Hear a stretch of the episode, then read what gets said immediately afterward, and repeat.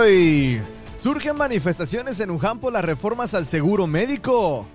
Con que no surja otro virus como en el 2020. Estamos tranquilos. China busca renovar las relaciones con la Unión Europea.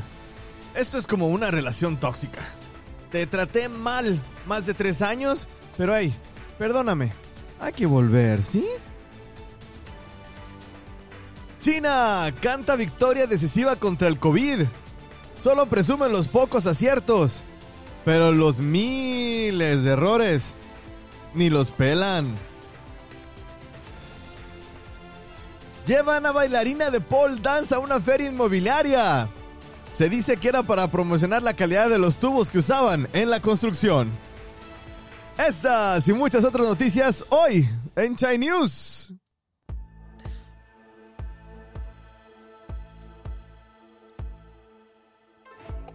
Janita. ¿Cómo va, Neto? Bien, bien, bien.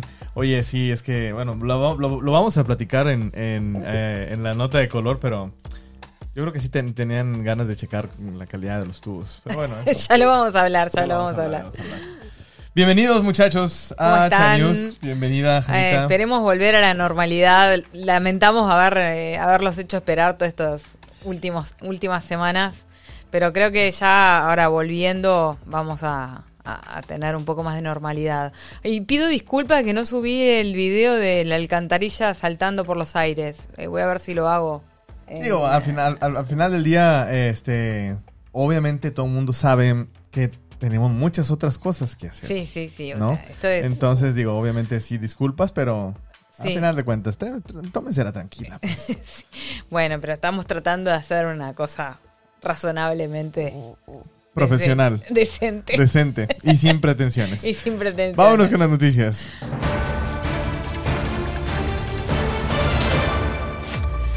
Bueno, se está picando en Wuhan y en Dalian. Este, hubo manifestaciones, en realidad, eh, por segunda semana consecutiva, porque ya hubo el 8 de febrero y dijeron que si no les daban bola, el 15 volvían y volvieron. Este, es, es raro, en, en la prensa dicen, en uno de esos raros eventos en que protesta la gente, No, es bro. hora de dejarse de boludeces, chicos. Las protestas en China son súper frecuentes. Son frecuentes. No es nada de eso de que en China no se protesta. En China se protesta. Lo que no ocurre muy frecuentemente es que esas protestas estén Se organizadas en, por todo el país. Pero protestas locales hay un montón. Hay un montón. Y esta en particular, van a ver la foto de la gente que está suscripta a nuestro Patreon. Y si no, lo vamos a poner gratis en nuestro Patreon, un video de las protestas. Hay centenas de personas marchando por las calles. La policía eh, está ahí, no, no interviene. O sea, no es, es mentira. Eh, o sea, hay cosas, yo, yo ya las he dicho. Si, si bien es cierto que en China hay un gobierno totalitario, hay elementos de democracia directa. Claro. Porque, eh, o sea, cuando dicen que el 90% de la población está conforme, no es mentira. Porque si hubiera más de un 10% sumamente disconforme, estamos hablando de 150 millones de personas. Se organizan. No hay milicia que los pueda detener. ¿Entienden? O sea, eh, la gente, el gobierno tiene que tener un mínimo de escucha de cuando la gente está muy disconforme. Y, y para prueba de eso, eh, U- Urumuchilu, ¿no? Sí, sí, cuando, cuando pasó... Todo lo del COVID y demás. Y, y lo terminó escuchando porque, porque ahí sí se estaba organizando a nivel nacional y se, y se dieron cuenta de que no podían sostenerlo. Y bueno, estas protestas son ¿de qué? Estas protestas son porque Wuhan y Dalian están cortando los subsidios para el seguro médico. La gente recibía, eh, los viejitos recibían eh, 230 yuanes para comprar medicinas, etcétera, etcétera, y de un día para el otro se convirtieron en 83 Que yuanes. dijo mi mamá que siempre no.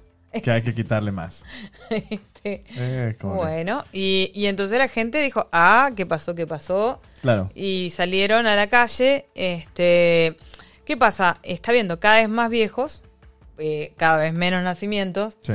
Y, y este fondo entró en déficit en 2013, estoy leyendo. Ok. ¿Y qué pasa? Como es el fondo que se destina a los viejos, no pueden invertirlos en, en cosas muy arriesgadas. La tienen, que, tienen que hacer inversiones seguras Tienen que jugarla bien. se sabe que las inversiones seguras dan menos renta. O sea, eh, todo, todo el que tiene un mínimo noción de finanzas, el riesgo no. es proporcional a la... O sea, eh, cuanto más riesgo, más ganancia, pero cuanto menos riesgo, menos ganancia. Potencial. Potencial, exactamente. Este, y bueno, y eso es lo que está pasando. No pueden hacer crecer este fondo demasiado y ya está en déficit hace 10 años. No, y, y más con el COVID, yo creo que se, se potenció muchísimo más. Sí, los gastos aumentan y, o sea, esto es eh, está eh, financiado por el Estado y como que la guita no es infinita. Habrá que, habrá que seguir de, eh, muy de cerca estos, estos eh, acontecimientos. Y digo, como, como, como lo comentamos, las manifestaciones suceden en China. No es como que, ay, no se manifiestan, no les dan permiso. Suceden. Y estas son, o sea, y nosotros nos encargamos de ponerlas aquí en, en- en el ojo de ustedes, pero a final de cuentas, igual no les llega, no les llega tanta información, pero cuando nosotros sepamos de alguna manifestación importante, siempre la vamos a tener Esta eh, llegó al punto de que cortaron El internet, ¿cierto? No, cortaron este. ah, pucha, no sé, en- co- ll- llegaron a cerrar eh, los colegios y las universidades el día 15. Sin. O sea, eh, no hay colegio ni universidad. Se hoy. acabó, sí, Este. claro.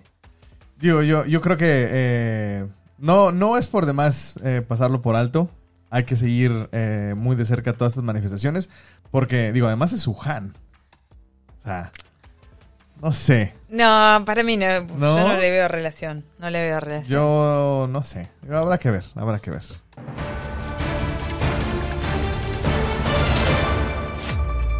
Antes de pasar a la segunda se- noticia, quiero dar un aviso de la anterior, que es una curiosidad que no la reflejan los medios. Los chinos se quejaron cantando la internacional. Porque mucha gente quiere este, de- re- o sea, ver atrás de las protestas como un pedido de, de que salgan del comunismo. No, o sea, la protesta, el, el himno de la protesta era la internacional, en, en las dos, tanto en la de Wuhan Tanto como en la de... Sí, De O sea, la- verdad, La, ajá. gente protesta cantando la internacional. Es una curiosidad. Es una curiosidad. Digo, a, a- a final, a final de cuentas, el chiste es que se haga todo el ruido y que cause el efecto que Sí, sí, sí. eso es.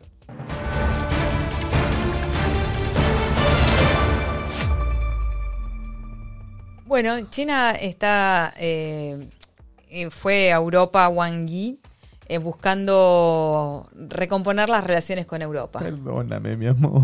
Yo sé que nos hemos tratado muy mal. Y ahí hay una cosa mutua, ¿eh? que ambas partes se portaron Eso es una relación tóxica, pues. Eh, Europa considera que China apoyó a- Moscú, que tampoco es cierto. China no, nunca apoyó. Nunca se, ha, nunca se ha puesto, nunca eh, ha declarado una postura. Exacto. Eh, sin embargo, el- la media, la más media occidental dice que están ofendidos por el apoyo de China a Moscú. Pues no es, no es cierto. China se mantuvo en una tercera vía. Este, lo que no quiso es alinearse con la postura de Estados Unidos y que no tiene por qué hacerlo tampoco. Claro. O sea, claro. pero eso tensó las relaciones y eh, también las relaciones están tensas por todo el tema de semiconductores, donde Estados Unidos está buscando aliados y los está consiguiendo. Y entonces China está buscando, a ver, bueno, chicos, ¿cómo se puede conversar? ¿Cómo le hacemos? Eh, ¿Qué, qué, qué les, los haría felices en el tema Ucrania? Bueno, Claro. eso, ¿qué, cómo, ¿cómo vamos? Diplomacia total. Diplomacia, exactamente. Este. Bueno, Wang Yi, digamos que es el director de la Comisión de Asuntos Exteriores del Comité Central del Partido Comunista. Y bueno, estuvo en Europa y Con el ministro de Alemania. con ¿no? Olaf Scholz. Olaf. Digo, esto yo lo, yo lo digo. Tienen, tienen que. Todo el mundo tiene que ganar. Algunos tienen que perder. Sin embargo, siempre buscan el win-win. ¿No?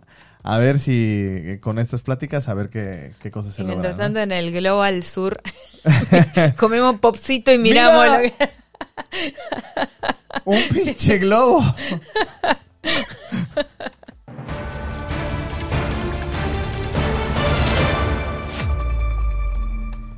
Y eh, todo ten- teniendo que ver con la geopolítica internacional, China sancionó a dos empresas norteamericanas, Lockheed Martin y Raytheon, por vender armamento a Taiwán. Este, y eh, las empresas tienen ahora prohibido importar, exportar e invertir en China, que no es poca cosa. Totalmente. Y además la alta gerencia tiene No prohibido puede- ingresar no al puede país. ingresar, sí, sí, sí. Este, Bueno, o sea, todo muy bien. Eh, que no te permitan in- invertir en China en este momento es... eh, son, estamos hablando de miles de millones de dólares para las empresas. No, y además, o sea, digo, ahí está el, el problema con Taiwán. Chingado, pues, ¿no? O sea, si, si tienes acá oficina, si tienes acá producción, no te disparas en la misma, en la misma piedra, ¿no? ¿Quién bueno, sabe? pero ahí no sabemos bien cómo, o sea, a mí me gustaría saber un poco más del backstage de esto, porque no sé ahí cómo... Te eh, digo hay- Pedro para que me escuche Pablo. Y sí, capaz que hay algunos tratados de estas empresas con Estados Unidos y tal vez, o sea, tal vez le han pagado del otro lado lo suficiente como para poder resignar lo que ganan en China En continental. China, claro. Pues sí, digo, a final de cuentas son de las cosas que uno tiene que, eh, que acatar. Si quieres jugar eh, by the Chinese game, you need to play by the Chinese rules. Sí, o sea, pero lo que pasa que yo no entiendo cómo los norteamericanos siguen sin, o bueno, tal vez sí aprendieron, pero siguen cometiendo errores. Hay, o sea, todos los países que tienen cierto poder tienen también el poder de decir con esto no se jode. Claro. O sea, Claro. ¿y por qué China va a ser distinto? Es la segunda economía mundial. Hay, o sea, así como Estados Unidos tiene cosas con las que dice con esto no se jode y el resto de los países acatan, China también tiene sus cosas con esto no se jode y el resto de los países va a tener que acatar porque es la segunda economía mundial. Europa, eh, Alemania también tiene cosas que con esto no se jode. O sea, Claro. todos los claro. países tienen. Todos, todo mundo tiene sus salvo reglas. nosotros que nos pueden joder de todas las maneras. Nosotros es que, que ¿qué? ¿Qué? ¿Qué? Ah, no, no, sí pásale, hombre. Ah, sí. Qué Uruguay, México, Estoy ofendido, pero bueno, que no se repita, ¿eh? Ya te dije, Ya ¿eh? te lo dije. Estoy enojado. Pero, ok, pásale, sí, sí, sí. Bendito Latinoamérica, hijo de su fichi madre.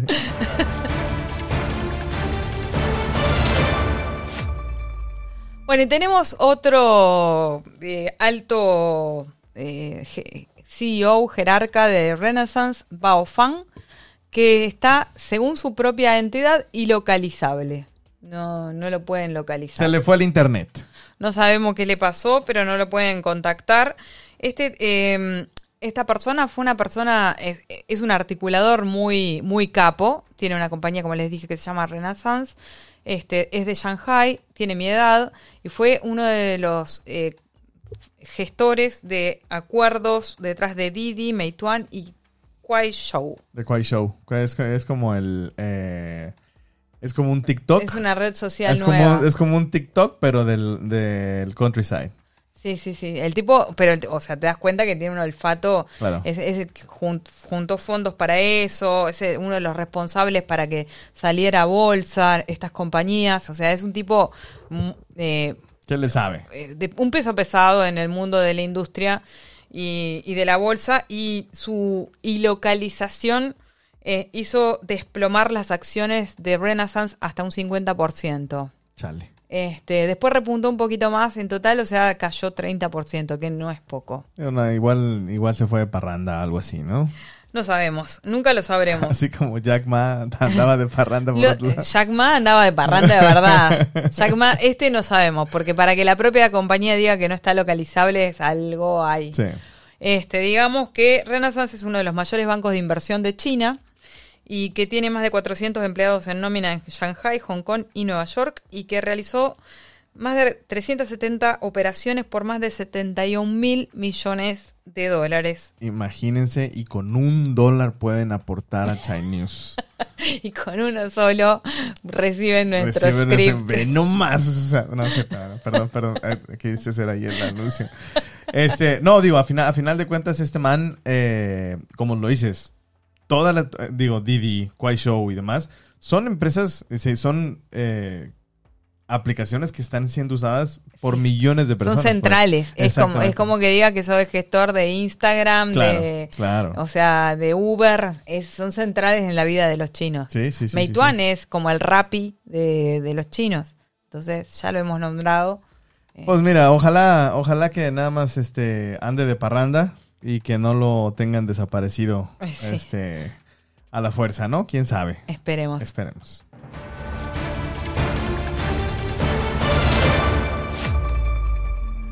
Bueno, y la compañía de Países Bajos ASML este, denunció robo de datos por segunda vez en varios años. Es la segunda vez que les pasa. Y dice que es un ex empleado de China el que le robó los datos. Eh, para que pongamos en contexto por qué nos importa esto, es que ACML es una compañía que fabrica máquinas litográficas que se usan para los famosísimos semiconductores. Exactamente. Y este y bueno, eh, esto en- o sea, causa preocupación obviamente y es está en el centro de todo el bolonqui internacional. A final de cuentas, digo, eh, han seguido la, la historia de los chips aquí con nosotros. Esto es un episodio más de todo lo que es los semiconductores, chips y demás en esta carrera.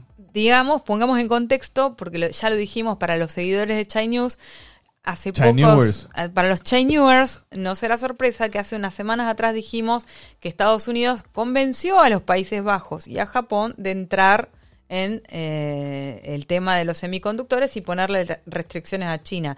Y ASML siempre tuvo una relación eh, bastante, Bastante. intensa con China y esto, o sea, no sabemos cómo entra en el tema de, ah, bueno, capaz, sí, yo no le doy más, eh, no, no le vendo más, pero justo me robaron unos datos que eran súper importantes. Ah, y digo, ya a final de cuentas, o sea, como, como, como dice la noticia, o sea, hay patentes, hay, hay muchas más varias cosas de información.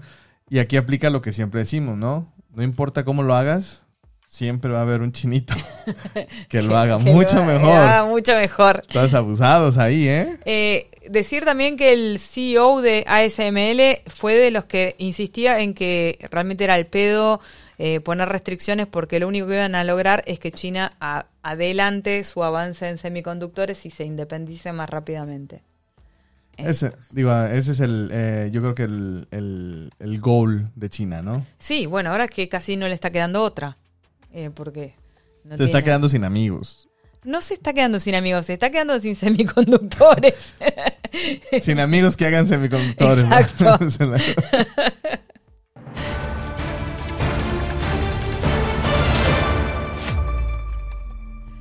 Bueno, y el 15, no, el 17 hubo un simposio sobre el desarrollo de Internet en China.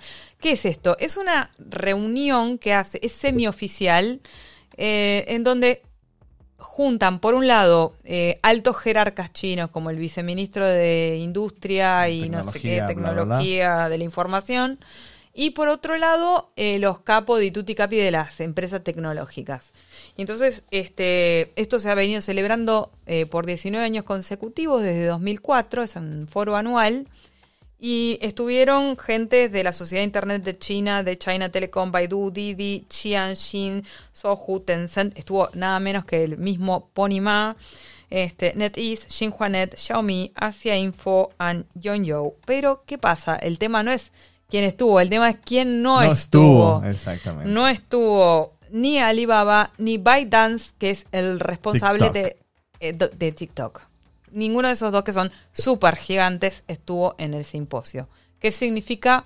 No lo sabemos. Tendrán que escuchar Chai News. Sigan, sigan, chanios. Yo, yo creo que no los invitaron a la mesa de los, de los niños grandes, ¿no? Aunque... eh, Pero yo- pero son niños grandes. exactamente. O sea, Ahí eh, puede haber un, algo de bullying. Ahí no vamos sé. a ver qué está pasando, pero es un detalle, o sea, yo vi toda la propaganda del simposio, bla, bla, bla, pero mi amigo Sichen Wang, a quien sigo y me sigue en Twitter, eh, que es un tipo que, a que recomiendo seguir, dijo, opa, pero observen que estas dos personas no están en la mesa. Eh, Sí, yo creo que ah, ahí, ahí... Yo creo que en estas semanas va a salir, va a salir algo así que estén pendientes. estén pendientes. ¿eh? Ah, Ahí eso significa algo.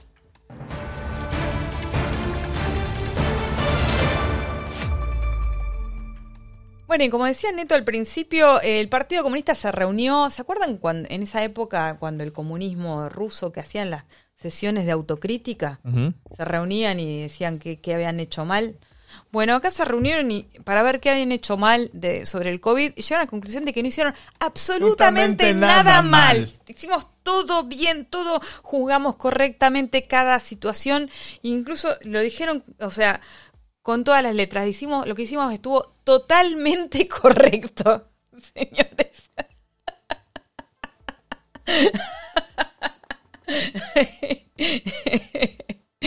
hicimos nada mal. No mamen. O sea, eh, es verdad que redujeron bastante las muertes. Eso hay que reconocérselo. Pero Pues que sí, fue pero una, es- una pesadilla. O sea, fue literalmente una distopia. Fue eh, algo. Fue traumatizante y, y realmente China perdió eh, eh, valores humanos. Mucha gente se fue a la mierda. No solamente extranjeros, también propios chinos que se fueron de China. No, Eh, gente de talento que se fue. Y China hizo, eh, o sea, para ponerlo en perspectiva, la cantidad de dinero y, y gente que perdió China es no trivial. O sea, China había invertido miles de millones de dólares en traer talentos extranjeros y repatriar chinos.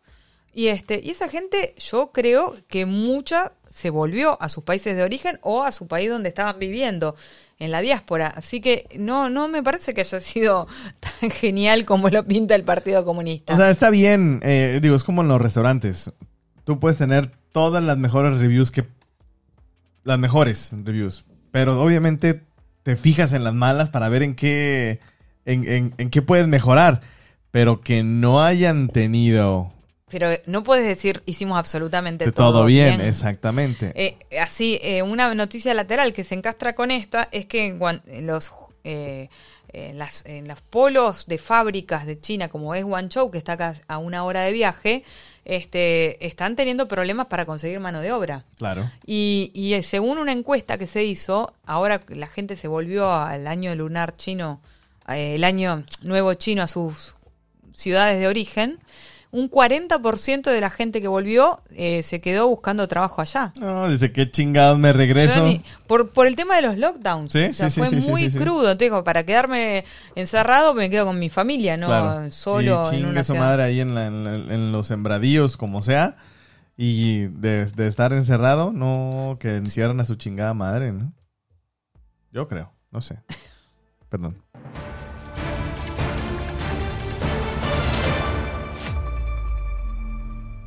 Bueno, esta noticia es como, ya hemos hablado, Neto, de cómo se introducen los cambios en China. Generalmente prueban en ciudades de segundo tier o de tercer tier lo- las cosas que pueden llegar a ser experimentos sociales o experimentos económicos y- o experimentos sanitarios y ven si, si tienen éxito, bueno, eh, se, se Sí, escala sí, a, eh, se, se hace a mayor escala.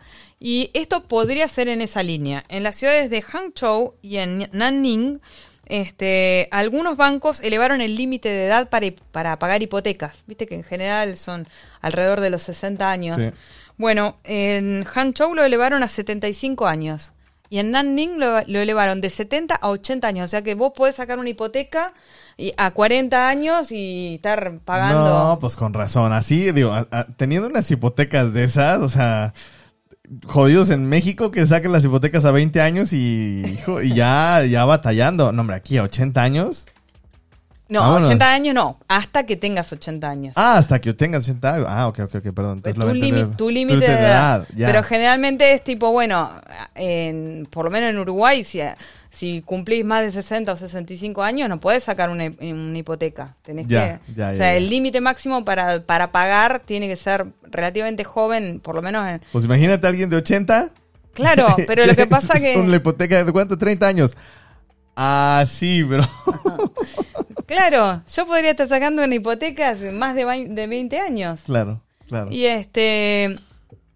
Lo que pasa es que están teniendo una población cada vez más envejecida y están teniendo problemas serio, serio de eh, inmueble, de una crisis inmobiliaria que no están vendiendo todo lo que construyen. Entonces tienen que empezar a dar cada vez más facilidades. Y, y al final del día, los, eh, los que pueden llegar a tener más dinero, pues igual también son los adultos mayores, ¿no? Y sí. Ey.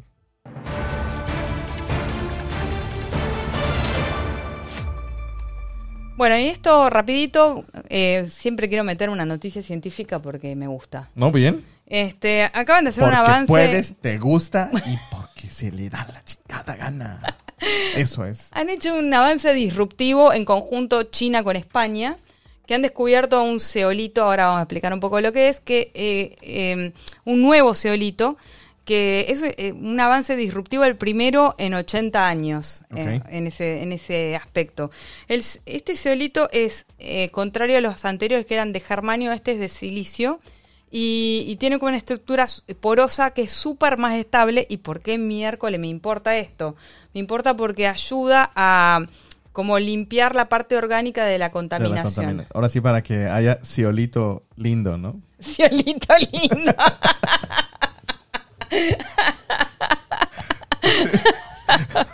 Desde que lo leí dije, pues obviamente pues, para que haya ciolito lindo, ¿no?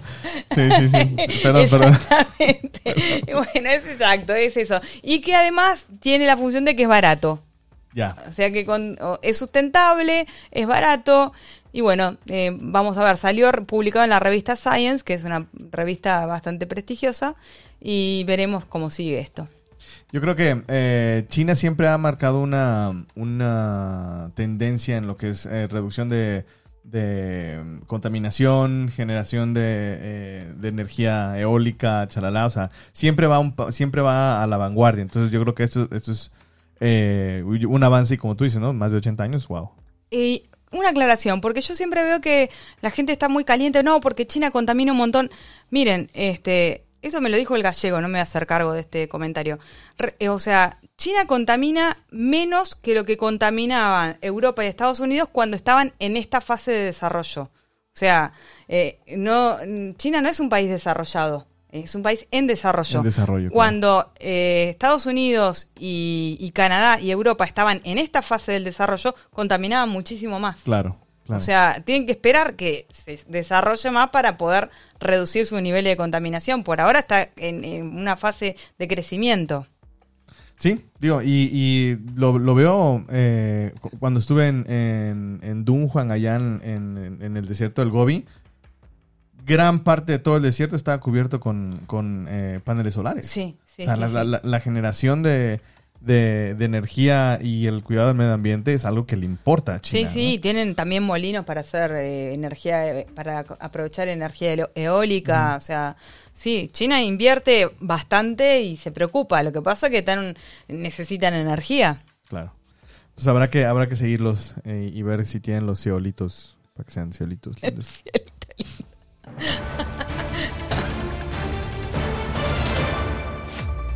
Bueno, y nos vamos con la nota de color.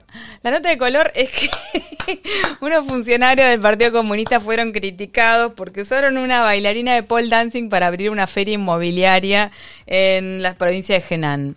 Este, a mí fue, fue obviamente en las redes, eh, estallaron las redes, hubo gente a favor, gente en contra, etcétera.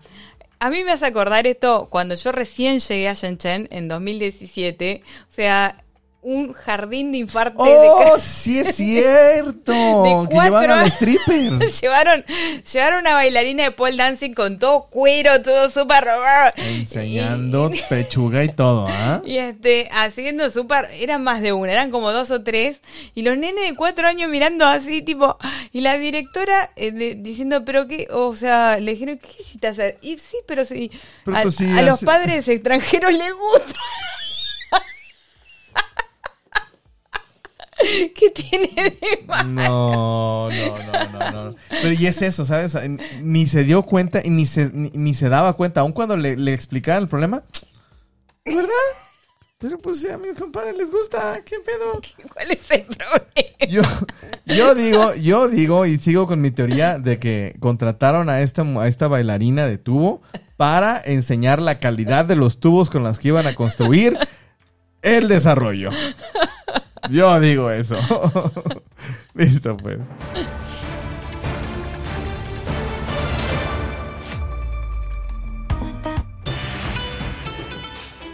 Y nos fuimos. Nos fuimos, no sin antes agradecer a nuestros Patreons, eh, Verónica, Juliana, Elvio y Gerardo, que son los miembros que reciben nuestro Chinese Script, y también los Nuestros Patreons, Chinewers. nuestros Chinewers y nuestros patrocinadores, Gustavo, Matías y Mariano, y otros dos patrocinadores o patrocinadoras que han Anónimes. claro, anónimamente han donado a nuestra causa. Y sepan que si quieren colaborar para que esto continúe, pueden donar en patreon.com slash chinews. Con un dolarcito nosotros les estamos dando contenido exclusivo, el script con anticipación, etcétera. Y les damos amor. Y nos pueden escribir, por supuesto, siempre. Y obviamente nos escuchan en Spotify, en Anchor, en eh, Amazon Music, en Apple Podcast. Y nada, nos ven en YouTube, en Chai News. En Chai News. Com- Nos, sí, Perdón. nos siguen en Chai News Podcast en Twitter Sí, y en Instagram también. en Instagram. Y eh, otra cosa, comenten. Comenten mucho, nos gusta mucho recibir sus mensajes. Por ahí eh, ya, ya, ya alguien comentó. Primer comentario del video. ¡Wow! Eso estuvo. Dije, no mames, que ya estamos en eso. No, este, no, la verdad, no, eh, apreciamos mucho sus comentarios. Eh, nos encanta leerlos. Compártanlo con sus vecinos, con sus amigos. Si les gustó, digan, ah, bueno, che, te interesa China, acá tenés. Exactamente, exactamente. Y pues nada, nos vemos eh, la próxima semana. Nos vemos la próxima semana. con más de Cha News. Un abrazo, Cha Newers. Cuídense, que tengan una bonita semana. Anita. Hay unos vidrios, pues. Bye.